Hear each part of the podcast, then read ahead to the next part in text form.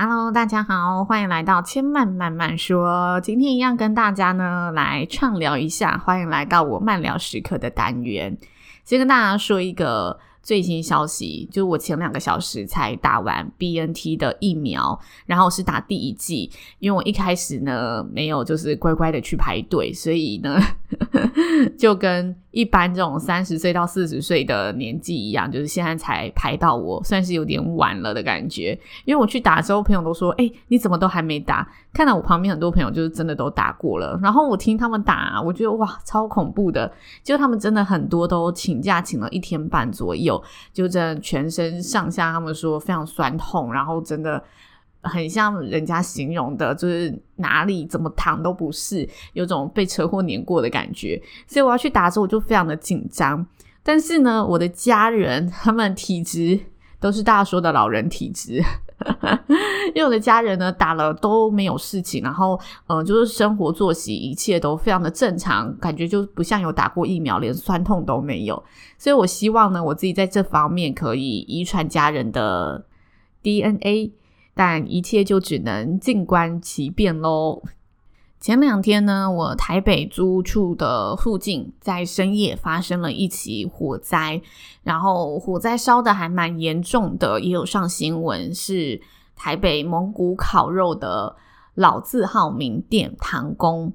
嗯，如果大家新闻有在关注的话，也许会看到，因为这一间呃蒙古烤肉店算是台北蛮颇具盛名的。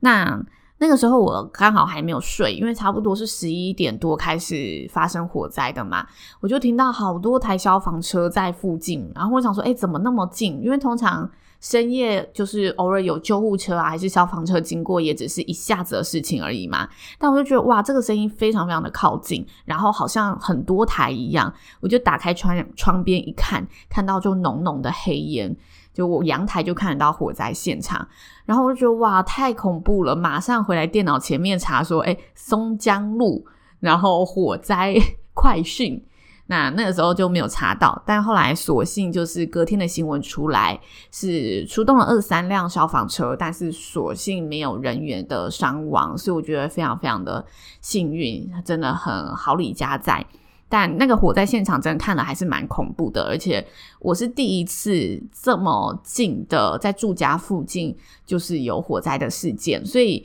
隔天出门的时候，我闻到那个焦味，还是会觉得心里是蛮恐怖的。嗯，觉得这些意外啊、天灾真的离自己是蛮靠近的，尤其是最近高雄城中城的事件，我也是看新闻看到觉得非常的难过。我觉得有时候好像就一阵一阵，因为我最近真的觉得火灾的新闻非常多。然后恰巧呢，我这个礼拜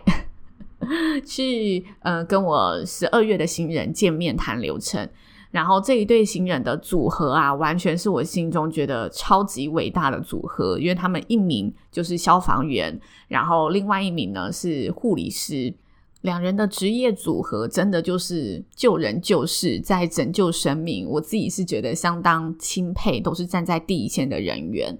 然后他们的就是认识过程，一问之下，我觉得那女孩子更伟大了，因为那女生本身是护理师嘛，然后她呃利用她闲暇之余，这就是工作之外休假的时间，去消防队里面。再运用自己的专业去担任志工，所以他们就在消防局里面认识了对方，然后这段爱情就因此而萌芽。然后他们交往的一开始其实蛮低调的，但是 我听他们这一段故事，我觉得很有趣。他说他们一开始就是呃还没有打算要公开，想说等稳定一点再跟这些同事伙伴分享。但是呢，同事伙伴就觉得很奇怪，为什么你开始不跟我吃饭了？我们每次都是大家一起订便当，但你怎么开始，呃，自己一个人就是准备便当，而且是没有带便当来上班哦，是走出去再回来就有一个热腾腾的爱心便当。所以同事们就会说：“哎，你一定是交女朋友了，为什么不说？”然后他就一样，就是呃，想要保持低调嘛，所以就没有说出来。但没有想到呢。同事们 发挥出这调查案件的精神，去呢调出局里的监视录影器，然后开始看他什么时候走出去，然后跟谁见到面，发挥那个办案的精神，调查火场的精神，就发现哦，原来你的女朋友就是我们局里的志工，然后大家就嬉闹在一起，也很祝贺他。在听他叙述这一段过程的时候，我就觉得很有画面，因为常看一些就是呃关于打火英雄他们的，不管是电影还是前阵子《火神的眼泪》，就是如果你有看过的话，就会知道他们的值班期间有时候都是非常长的，然后彼此又是出生入死的伙伴，所以那种建立起的情谊，真的就是亲密如家人、如手足了。所以彼此间的那种好情谊，我觉得都是非常珍贵，而且是更深层的一个连接。那刚好呢，《火神的眼泪》也是最近很夯的一部剧。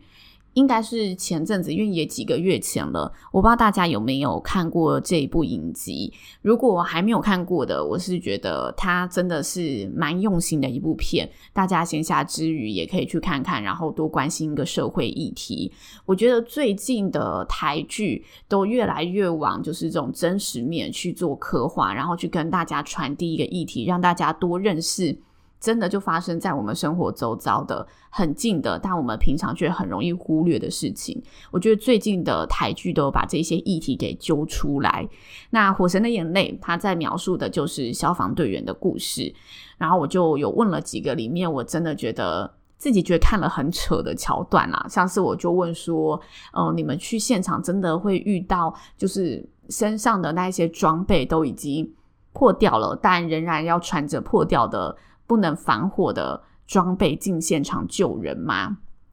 以及一些像里面有描述到，就是呃，民众会打电话去消防局里面说要去捕风，要去抓蛇，但其实这一些消防队员他们当初在学校受训的时候，根本也没有学过怎么捕风，怎么抓蛇，真的都是接到电话之后，他们自己也害怕，但是为了要保护民众，他们就边做边学，等同于你没有经过任何的训练，你就是硬着头皮要上了的意思。那我就问了一些里面发生的事情，然后说我其实觉得蛮不可置信的。但是他跟我讲说里面的东西非常非常的真实，就是他们的日常。然后他说了一段我自己很印象深刻的话，他说看完《火神的眼泪》啊，大家都觉得非常的沉重，普遍朋友还有网友就是给予的回应都是这样。但其实这就是他们的日常。只是对于大众而言，大家在接收这些事件都是透过电视新闻，而电视新闻会爆出来的事件，通常也都是大事件，就是。事情有分轻重嘛，新闻会爆出来，就是已经到非常严重的地步了。但对于他们来说，相同的事件不分轻重，是每天在发生的。所以大家在看剧会觉得沉重，是大家接收的那一些议题，可能是一年我会接收到的量，然后我一次浓缩成短短的影集，每一集都接收到，大家就会觉得哦，原来这个社会有这么黑暗的一面。但对于他们来说，就是每天都在接受这个议题，然后他就讲述了很多现场的故事，包括在社会角落里面有一些你很难去违抗体制，然后嗯，他势必就是会这样发生的事情，你只能尽你所能的去真的拯救他，然后真的把你本分内的事情做好，让这个世界可以因为你而更有帮助。然后他们就也分享了几个他们真实工作当中发生的故事。那其中有一个事件是我特别想跟大家分享的，就是前两年，二零一八年，诶，这样已经前三年了。前三年呢，有一个普悠玛事件，今年也有一个火车很大的事件嘛。那我说的不是今年的，是二零一八年的。先跟大家声明一下，就是呃，接下来分享的消息是。有点沉重的，但如果大家有关注这则新闻，这真的是旧新闻了，所以，嗯，我会想讲，是因为其实我知道普悠马事件，但是有时候你没有去很定期的看新闻，有一些讯息就是会 lose 掉。然后我那个时候没有 follow 到，哦，原来后面还有发生这一起事件。然后这一个新人跟我讲之后，我就觉得。很想要讲出来，让大家更关注。就是我觉得我们如果有一点的力量，可以让更多人知道更多的消息。也许我们没有办法很实际的做出什么不同的改变，但是越多人知道，越多人关注，就代表这个消息能扩散出去，然后被更多人看到嘛。所以这是我为什么想分享这个事件的原因。那回来讲一下 这个事件。这事件呢，就是普悠玛当时呃发生意外的时候有。一名第一时间到现场的消防队员，他在事发后隔年自杀身亡，而且是在局里面自杀。然后这个新闻也有爆出来，因为他当时被誉为就是这一起事件的英雄，他很快速的去把病患做不同层级的发卡。他们说发卡就是到现场，他们要依据病患的呃受伤的程程度，然后去判断说这一名病患是不是我们要优先救的病患，因为。呃，如果他已经没有生命迹象的，那我们就需要把现在现有的人力资源投入给呃比较有可能救活的人。所以他们在这种重大事件，他们其实第一时间到现场，都需要很冷静的、快速的去做这一种伤势的分类，然后尽量最大化的救出所有的人。但同时，那种第一现场都是非常血淋淋的。他说，在这种车祸现场，尤其是大型的交通工具，都是用铁制作的，所以当这些铁受到重力的撞击，它可能直接就是非常锋利的横切面，然后遇到人肉，就你真的是有时候会看到他的整个骨头是被削开的，他的头是被划开的，他的脑袋就是已经破碎不堪了，就真的都是非常血肉模糊的画面，然后惨不忍睹，因此。那一名消防队员，他第一时间做得很好，他真的保持冷静，发挥他的专业，然后去很快的去做这一些伤势的判断。但是里面还是会有一些心中挥之不去的画面、影像等等。然后这一名消防队员，他就在一年之后，就是嗯，选择了结了自己的生命。就如果大家打一些关键字，现在都还看得到新闻，然后也有一则 Dcard 写的。非常的详尽，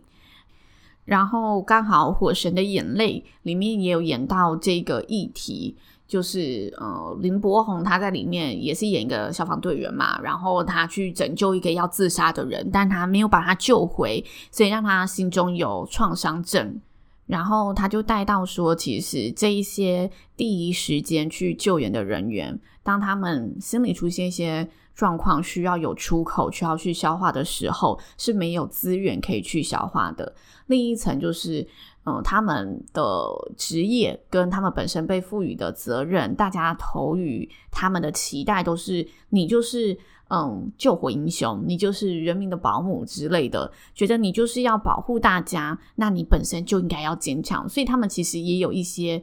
给自己的。枷锁在身上，让他们去觉得哦，对，我就是要坚强起来，我才能保护大家。我觉得那个心理素质是非常复杂的一个状态。其实我今天在打开麦克风的时候啊，心里就有点犹豫，要不要跟大家聊这个议题，因为我知道呢，我一定会有一个很不了了之的结尾，就像现在一样。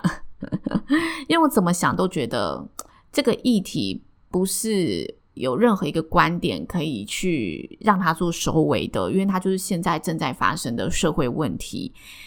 但我心里另一个声音又觉得，嗯，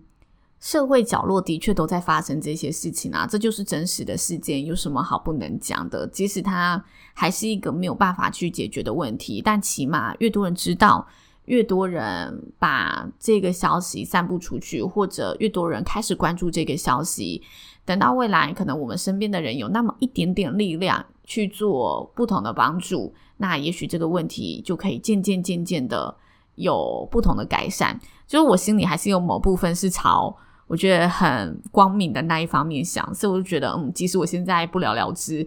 这个议题，我在节目上不会有一个结果，或者我没有办法跟大家多说些什么，但是